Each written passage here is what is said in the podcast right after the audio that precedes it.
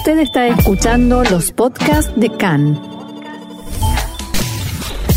CAN, Radio Nacional de Israel.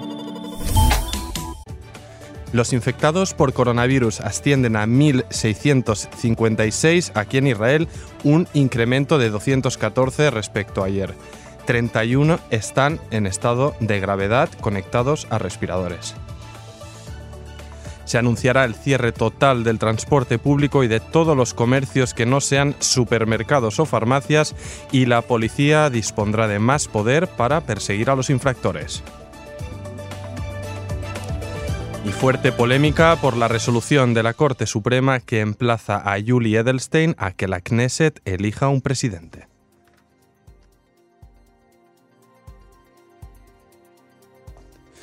Y bien, antes de entrar al desarrollo de esta información, de estas noticias que avanzábamos en los titulares, comentar un poco cuál es el, ambiente que se respira o que he vivido antes de, llegar aquí al estudio en Tel Aviv. Estos días vamos eh, viendo, escuchando e informando de nuevas limitaciones y hoy sí que realmente empiezo, empecé a notar en la calle una reducción significativa del movimiento y sobre todo la presencia ya de patrullas eh, policiales que no sé si eh, en breves o, si aquí al, acabar esta retransmisión ya estarán eh, parando y pidiendo permisos a la gente. Estamos viendo el desarrollo de esta situación en casos como nosotros y otros trabajadores de servicios esenciales. Disponemos de permisos de las compañías para poder desplazarnos a nuestros lugares de trabajo, pero ya os digo, lo que me encontraba antes de venir aquí a la redacción es unas calles mucho más paradas, bastante más vacías y mm, un poco con la incertidumbre ¿no? que, que, vamos contando estos días. Entramos ya a la información, a las cifras oficiales que conocíamos antes de empezar el programa, y es que el número de casos diagnosticados por coronavirus subió hoy significativamente y según datos ofrecidos por el Ministerio de Sanidad esta mañana, la suma alcanzó ya 1.656 casos, un incremento de 214 en un solo día. De los enfermos, 31 se encuentran en una condición de salud grave y están siendo tratados conectados a respiradores, como decíamos en los titulares. El incremento de 371 casos de ayer lunes fue el incremento más grande registrado a pesar de las restricciones para limitar la vida en el espacio público del país. Recordamos que el pasado sábado se produjo la primera víctima mortal, era Arie Eben, superviviente de la Shoah de 88 años, que se contagió en una residencia de ancianos en Jerusalén. 47 pacientes se encuentran en estado de enfermedad moderada y los otros 1.331 tienen síntomas por ahora moderados, más bien bajos. Hasta ahora 49 personas se han recuperado de la enfermedad, que recordemos los síntomas iniciales son fiebre, tos y problemas en la respiración. En total, 71.029 personas se encuentran actualmente en aislamiento domiciliario. El Ministerio de Sanidad pide a todo aquel que estuvo en contacto con un enfermo de coronavirus verificado que entre de inmediato en aislamiento por 14 días. El Ministerio publicó las trayectorias de movimiento de los enfermos y todo aquel que estuvo en, aquellos lugares y horas concretas debe reportarlo en la web del Ministerio o llamando al teléfono asterisco 5400. El rápido incremento en casos diagnosticados llega en un momento en que Israel pretende aumentar significativamente la cantidad de test realizados para intentar contener la expansión. El domingo, el domingo pasado, el Ministerio de Sanidad informó que la intención era llevar a cabo entre 3.000 y 5.000 test por día. De hecho, ayer el Ministerio informó que logró hacer 3.230 test en las últimas 24 horas. La semana pasada se incrementó el ritmo hasta 2.000 test diarios tras quejas sobre la lentitud en este proceso. Ayer, el primer ministro en funciones, Benjamin Netanyahu, mantuvo una reunión con oficiales de los ministerios de Sanidad y Finanzas, así como otros departamentos gubernamentales, para revisar la implantación de más órdenes de aislamiento que según reportes de prensa incluirá el parón total del transporte público, así como la prohibición a los ciudadanos de alejarse más de unos metros de sus casas, a menos que no estén viajando a trabajos imprescindibles o a comprar bienes básicos. A esta hora mm, yo todavía no recibí la actualización, deberé comprobar en la pausa a ver si estas medidas se han aprobado o no, porque como ven todo es dinámico y esto se basa en reportes publicados ayer por la noche, así que veremos cuándo se van a poner en marcha estas restricciones. Como, como, como avisaba yo al inicio de la transmisión, a la llegada todavía habían buses circulando, así que vamos a ver qué es lo que ocurre todas las tiendas serán cerradas a excepción de colmados y farmacias y la policía tendrá más poderes para asegurar que estas medidas se cumplan. La discusión sobre la implementación de estas restricciones, que estamos a la espera de que entren en vigor, y llegaron tras una conversa entre el director del Ministerio de Sanidad, Moshe Simantov, y Benjamin Netanyahu, en la que al parecer el primero insistió en que las medidas actuales no han ayudado lo suficiente para frenar la expansión de la pandemia.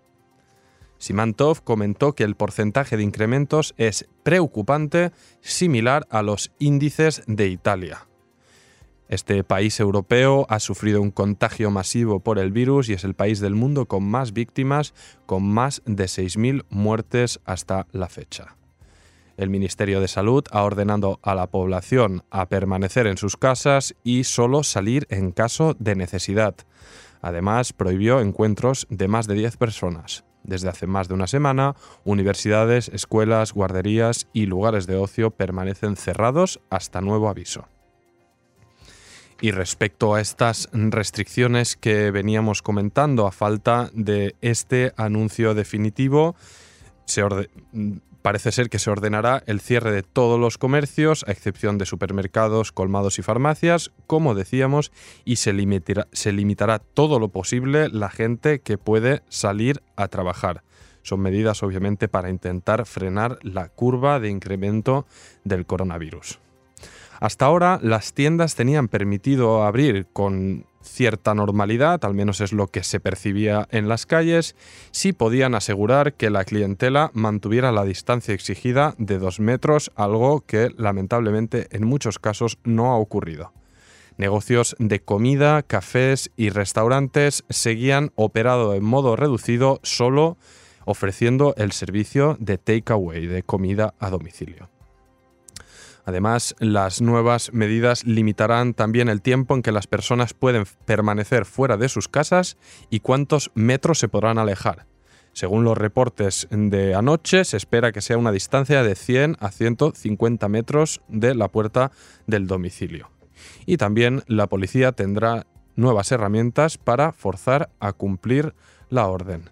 Se espera que serán aplicadas por un periodo de siete días ante los recurrentes incumplimientos de parte de los ciudadanos que sigue saliendo y haciendo vida en las calles, oficiales alertaron sobre la opción de un confinamiento total con la policía y el ejército israelí patrullando conjuntamente las calles. Al parecer, el Ministerio de Sanidad y el Ministro de Seguridad Interna, Gilad Erdan, han estado apretando en esta dirección, pero el gobierno no ha dado la luz verde definitiva por el temor al duro golpe que supondrá para la economía del país. Vamos con esas eh, medidas que reforzarán a la policía para intentar eh, perseguir a los infractores. Como vemos, todavía todo está en desarrollo y veremos finalmente cómo se aplican. Ministros del Gobierno comentaron esta mañana aquí a Cannes que no estamos lejos del día en que decretaremos el estado de emergencia civil, algo que permitirá a la policía emitir sanciones sobre la población. El ministro de Seguridad Pública, Gilad Erdan, de los que exigen poner en marcha estas medidas más duras, lo exigió ayer durante esta larga reunión del gabinete de ministros.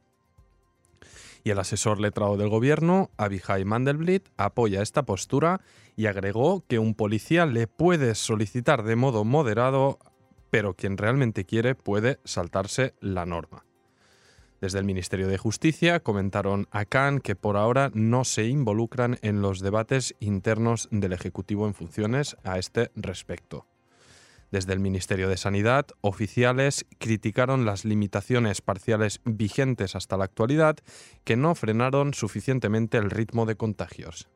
Según un oficial, en Israel hay unos 10.000 enfermos que no han sido testeados. En su criterio, no podemos vencer al virus con un cierre parcial. Si no se cierra absolutamente, perderemos el control sobre el virus, decían. Los debates en la oficina del primer ministro, decíamos, fueron muy intensos por este intento de encontrar un equilibrio entre mantener la salud pública y las finanzas del país. También hay discrepancias entre el ministro de Sanidad, Yaakov Litzman, del ultraortodoxo Yahadut Atorah, con los oficiales del ministerio que dirige. Según diversas fuentes, Litzman se opuso a acrecentar drásticamente las limitaciones sobre la población porque, en su criterio, hay que comprobar primero que sean efectivas y dice que la situación por ahora se encuentra bajo control. Desde el Ministerio de Finanzas calculan que el cierre total del país por cinco semanas supondría la pérdida, pérdidas por valor de 140 billones de shekel. Si finalmente se impone, el golpe sobre la economía de Israel supondría una disminución de cerca de un 10% de su Producto Interior Bruto. Y otras eh, cifras macroeconómicas que nos llegaban es que el paro, recordemos que ya alcanza un 16,5% y en el, solo en este mes de marzo se han registrado 500.000 israelíes al paro, al desempleo. Vamos ahora con información de Tzal, del ejército, y es que desde la portavocía del ejército informaron que ya son 25 los soldados contagiados por el coronavirus, al confirmarse ayer dos nuevos casos. Según el portavoz de Tzal, ambos soldados no estuvieron operativos en sus unidades durante las dos últimas semanas, por lo que no hay amenaza de contagiar a sus compañeros. A pesar de ello, un estudio epidemiológico completo sobre sus movimientos se está llevando a cabo. Según las fuerzas de defensa de Israel, un total de 5.579 soldados y empleados civiles del ejército están actualmente en cuarentena, menos que en los días previos. Recordamos que en viernes el total de personas en cuarentena era de 6.908. Y un titular también que leía a último minuto antes de empezar la transmisión es que en caso de despliegue del ejército para eh, implantar estas limitaciones y ayudar a la población con en necesidad debido a, las prohibiciones de movimiento, se repartiría una unidad en cada región del país. Veremos qué es lo que ocurre y, como siempre, mañana seguiremos actualizando. Quería también eh, actualizar una noticia que es positiva, que es buena y que hay que remarcar y tener en cuenta porque como siempre hay luz al final del túnel y esto llega desde China. Es que las autoridades sanitarias informaron esta mañana que se relajarán las restricciones de movimiento y transporte en la región de Hubei, donde se originó el foco de coronavirus que está azotando a todo el mundo y se hará a partir de mañana.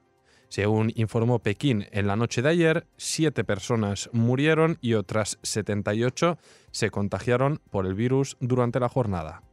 En la ciudad de Wuhan, en esta región de Hubei, el transporte público empezó a funcionar ya durante la mañana de hoy. La televisión china emitió imágenes de residentes de la ciudad utilizando autobuses. Según reportes, los ciudadanos que quieren utilizar el transporte público deberán mostrar un código de salud, que es un código de barras que será leído por funcionarios desplegados en los autobuses y que ofrecerá información médica del viajero. Y vamos con otra información. uno de los israelíes que fueron retornados en tres vuelos de emergencia fletados por el AL para traerlos desde Lima Gil Shitrit, explicó esta mañana en Cannes que parte del grupo que esperaba ser retornado en el aeropuerto se comportó de modo desapropiado y discutieron con las fuerzas de seguridad locales y al llegar a Israel algunos rechazaron firmar el documento que les exigía ponerse en aislamiento domiciliario de inmediato entrevistado por Khan, comentó que cuando vienen a rescatarte en un país que no es el tuyo, debes comportarte distinto. No es de recibo pelear con policías y fuerzas de rescate. Hubo empujones e intentos de hacer trampas. Daba la sensación de que el más fuerte ganaría. 800 personas se amontonaron en tiempos de pandemia. Además, comentó que los paseantes israelíes dejaron tirada basura por todo el aeropuerto, que fue abierto única y exclusivamente para retornar a este grupo a Israel. Dijo, tiraron basura por todos lados y durmieron en los lavabos a pesar que estaba prohibido. Y concluyó, me gustaría que representemos a nuestro país en el extranjero con más respeto. Pido a la gente de buena fe que no tema en denunciarlo. Si permanecemos callados toda la vida, los problemáticos ganarán.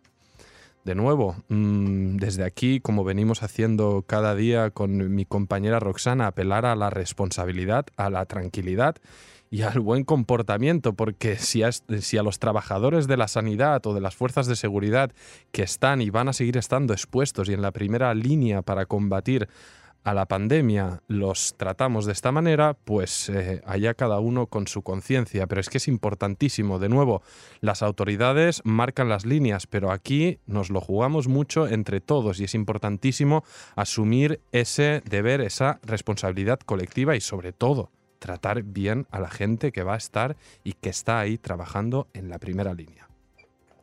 Y una última noticia antes de una breve pausa. Los refugios para víctimas de violencia doméstica en Israel están prácticamente a su capacidad total tras la expansión del coronavirus, por lo que el Ministerio de Bienestar está rogando la apertura de nuevas instalaciones según reportes en la prensa local. Estamos explorando estructuras existentes que puedan servir como refugios y mapeando y monitoreando las necesidades cada día.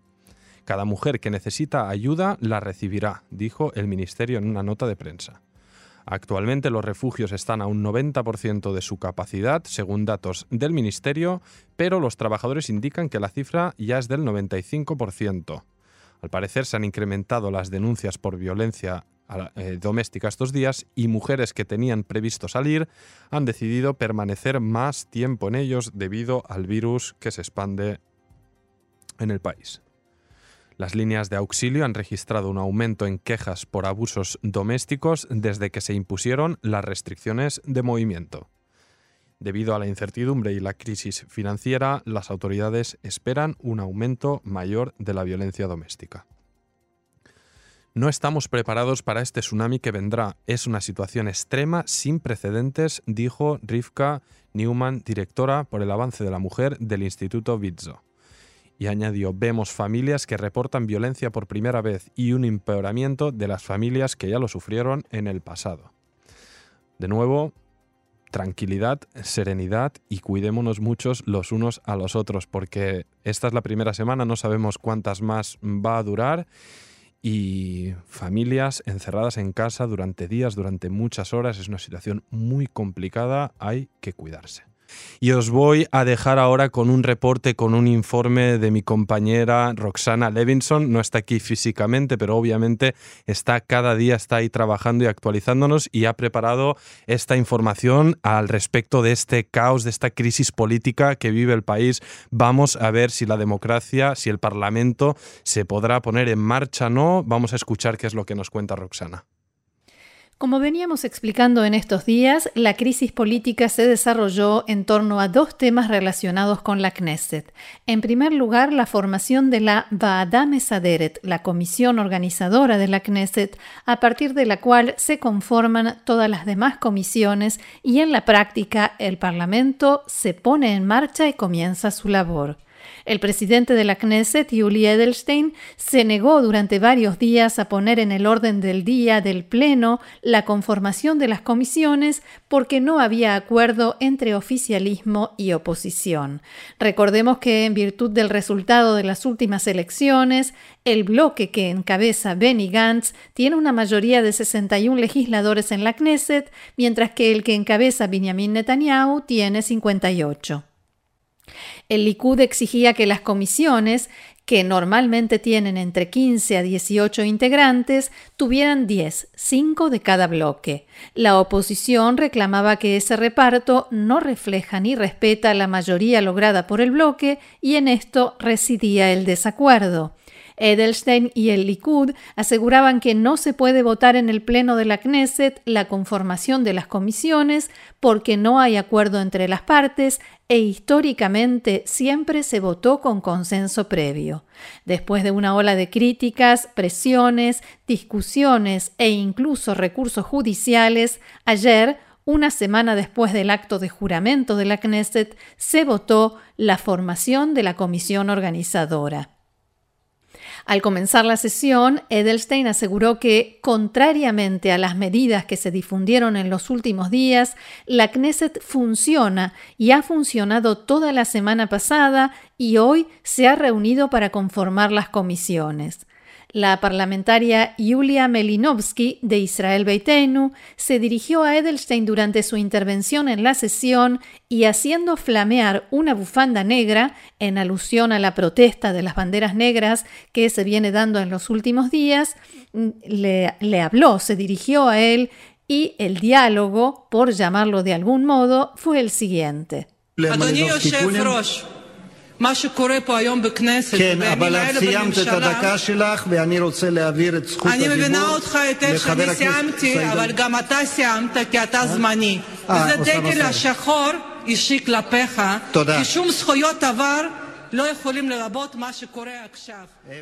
Señor presidente, lo que sucede aquí en la Knesset, intentó comenzar Melinovsky su frase, sí, pero su tiempo terminó y ahora tiene derecho a hacer uso de la palabra, decía Edelstein, y Melinovsky le contestó, entiendo perfectamente, yo terminé, pero también usted terminó, porque usted es presidente en ejercicio, temporal, y esta es la bandera negra, dijo, quitándose la bufanda y mostrándola, para usted, personalmente, porque ningún mérito del pasado puede blanquear lo que está sucediendo ahora. Y quiero decir también que yo no lo he elegido.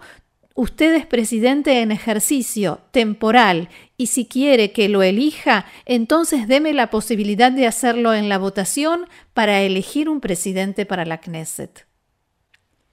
Durante la sesión, el legislador y líder del Partido Azul y Blanco, Benny Gantz, dirigió la palabra, mientras la ministra Miri Regev lo interrumpía con gritos y acusaciones. El presidente de la Knesset, Yuli Edelstein, trató de lograr que dejara de gritar, se lamentó de que no pudiera expulsarla de la sala porque era la ministra de turno y el reglamento no se lo permite, pero le dijo una y otra vez, con usted no se puede llevar adelante un debate.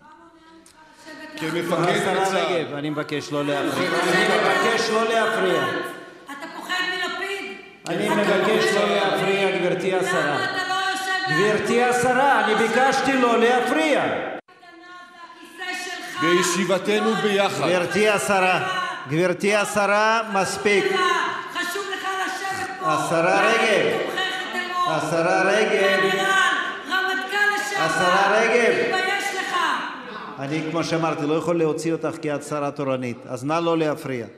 Mientras tanto, Benny Gantz decía, כרמטכ"ל, תמיד ידעתי שמאחוריי עומד דרג מדיני וקבינט מתפקד שמקבל החלטות, ולצידו Como comandante en jefe de Tzal, siempre supe que tenía detrás a la dirigencia política y un gabinete que funcionaba y tomaba decisiones, y junto a él Sí, junto a él, una Comisión de Relaciones Exteriores y Defensa y una Knesset que fiscaliza y ayuda. Nunca cruzó por mi cabeza la idea de pasar por alto alguna de las instituciones del Estado electas. Lo contrario, también en este momento nos uniremos y actuaremos de forma democrática. Esa es la razón por la cual hoy conformamos las comisiones de la Knesset. No es política mediocre, es una necesidad crítica de los ciudadanos de Israel.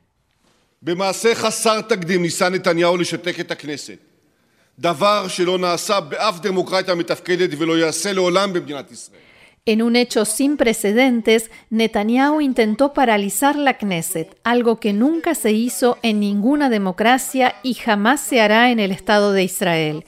Y es bueno que recordemos que todas las grandes democracias comenzaron su proceso de desintegración en momentos de situación de emergencia.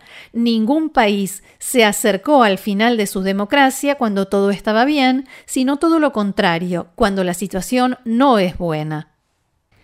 El bloque de derecha decidió boicotear la votación y no estuvo presente y el de centro izquierda votó en forma unánime a favor de la conformación de la comisión. El presidente de la Knesset, Yuli Edelstein, que presidió la sesión, se abstuvo. La comisión entonces estará compuesta por nueve parlamentarios del bloque de centro izquierda y ocho del bloque de derecha y partidos religiosos y ortodoxos. A continuación, más tarde, en la noche, la comisión organizadora sometió a votación la formación de la Comisión de Finanzas en forma provisional que estará a cargo del parlamentario Oded Forer del partido Israel Beiteinu.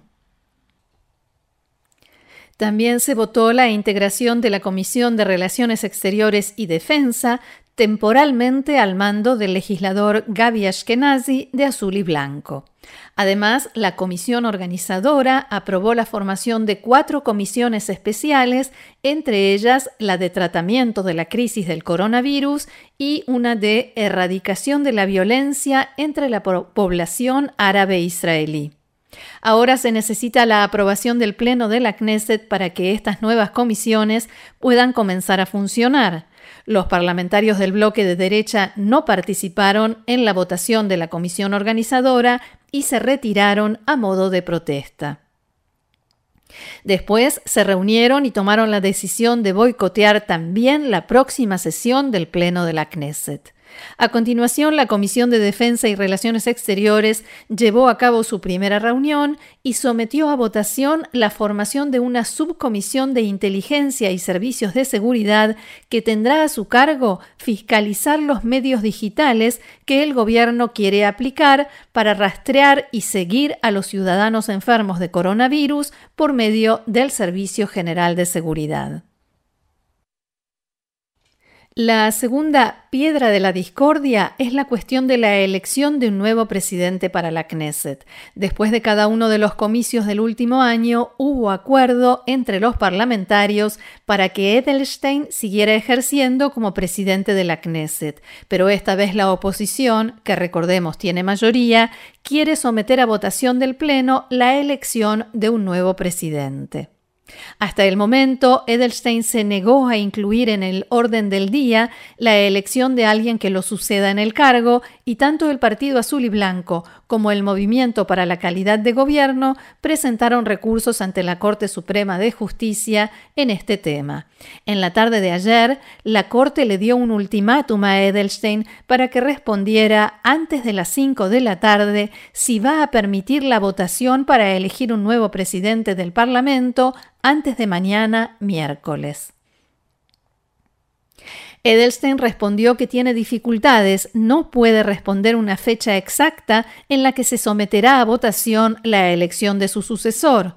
Una hora después, la Corte Suprema de Justicia emitió una resolución, adoptada por unanimidad por todos los jueces, en la que establecieron que Edelstein debe convocar al Pleno de la Knesset a tal efecto lo antes posible y no después del miércoles 25 de marzo. O sea que Edelstein debe convocar, según este fallo, antes de mañana la votación de la Knesset para elegir a su sucesor.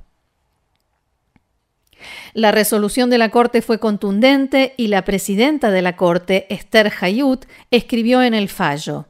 La continua negativa a permitir que la Knesset vote la elección de un presidente permanente socava los fundamentos de la democracia, atenta claramente contra la Knesset en su carácter de poder legislativo independiente, contra el proceso de traspaso del mando y a medida que pasan los días desde la inauguración de la Knesset número 23, la situación va empeorando. Por tanto, en las circunstancias que se han creado, estamos ante uno de esos casos excepcionales en los que se requiere la intervención de este tribunal para evitar una violación de nuestro sistema parlamentario, palabras de la presidenta de la Corte Suprema de Justicia. Volviendo a la sesión de ayer de la Knesset, en su discurso, Benny Gantz se refirió también a este tema, en particular a las declaraciones de legisladores y ministros del Likud que llamaban a Yuli Edelstein a no cumplir esta decisión y la anterior de la Corte Suprema de Justicia.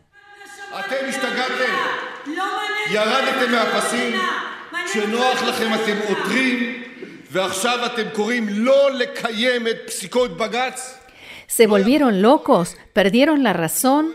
Cuando les queda cómodo y es conveniente para ustedes, presentan recursos ante la Corte Suprema y ahora llaman a no cumplir las resoluciones de la Corte. Esto no sucederá. Llamo a Netanyahu a repudiar estos dichos y a ponerles fin de inmediato. La democracia y el Estado de Derecho en Israel se preservarán incluso si eso incomoda a alguien. Esa es una línea roja que no se cruza. Paralizar la Knesset Netanyahu, eso no es liderazgo. La resolución de la Corte Suprema generó una ola de críticas por parte de ministros y parlamentarios de derecha y de los partidos religiosos y ortodoxos. Esta mañana, en declaraciones a Cannes, el ministro Yariv Levin criticó duramente a la Corte. ואנחנו עדים למצב חסר תקדים שבו בית המשפט העליון משתלט על הכנסת Somos testigos de una situación en la que la Corte Suprema de Justicia se adueña del control de la Knesset, asume la dirección del Pleno, no porque el presidente de la Knesset esté actuando fuera de su potestad o en contra de la ley, sino porque la Corte quiere que el presidente de la Knesset haga algo un día determinado y no otro día. Y para sostener sus dichos, Levin utilizó el siguiente argumento.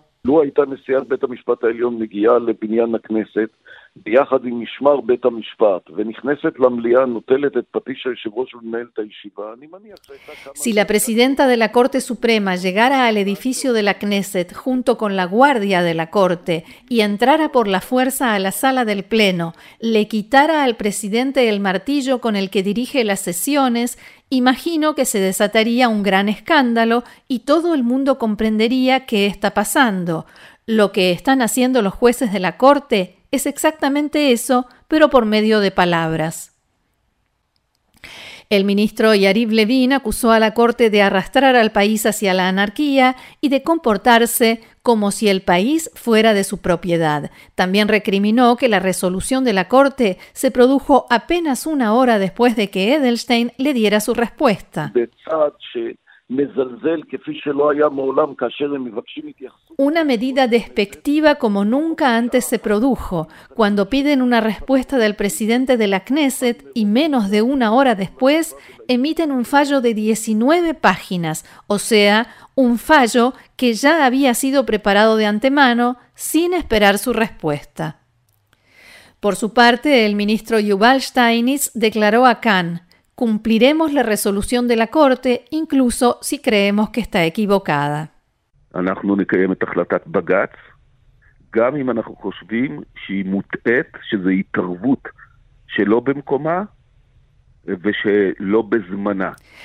Cumpliremos la resolución de la Corte, incluso si pensamos que está equivocada, que es una intervención que está fuera de tiempo y lugar.